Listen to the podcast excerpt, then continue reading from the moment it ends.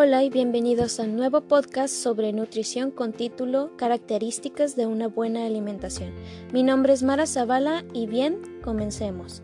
Para poder saber las características de una buena alimentación, empezaremos con entender qué es la alimentación. La alimentación es un proceso por el cual se proporcionan los alimentos previamente seleccionados y preparados. Por ejemplo, todo aquel producto que consumamos o bebamos y que nos aporte nutrientes a nuestras células.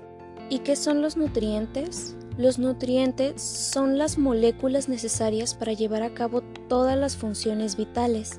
Por ejemplo, esos compuestos químicos que provienen de los alimentos que nos aportan a las células todo lo que necesitan para vivir. Y otra cosa importante es saber cuál es el beneficio o en qué nos funciona una buena alimentación. Una buena alimentación nos funciona para prevenir enfermedades crónicas no transmisibles, mejorar el estado nutricional y de salud y mejorar la calidad de vida. Y ahora sí, ¿cuáles son las características de una buena alimentación? Las características de una buena alimentación son seis, completa, adecuada, suficiente, inocua, variada y equilibrada.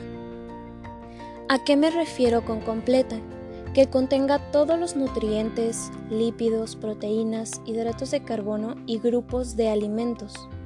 Por ejemplo, verduras, frutas, cereales y productos de origen animal. Adecuada, que sea una alimentación acorde a gustos, cultura y economía. Por ejemplo, las creencias, la cultura, la religión y la edad suficiente que cubra todas las necesidades físicas y fisiológicas de cada individuo dependiendo de su etapa de vida. Por ejemplo, diferentes requerimientos para diferentes grupos como el recién nacido o en el embarazo y en el adulto. Inocua, que su consumo no implique riesgos a la salud y se encuentre libre de microorganismos y contaminantes.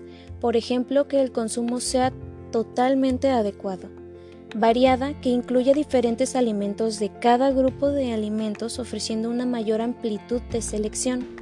Por ejemplo, diferentes alimentos, platillos, sabores y texturas.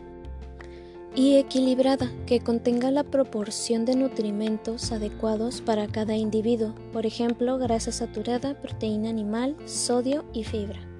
Y bueno, de mi parte es todo, espero que les haya gustado y aquí les menciono los nombres de las páginas que utilicé.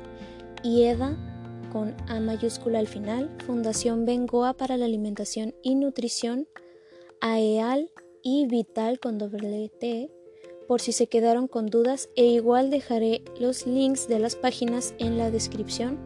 Ya saben que si quieren que hable de algún otro tema no duden en comentarlo. Gracias por su atención y nos vemos. Que tengan un día lleno de salud y felicidad.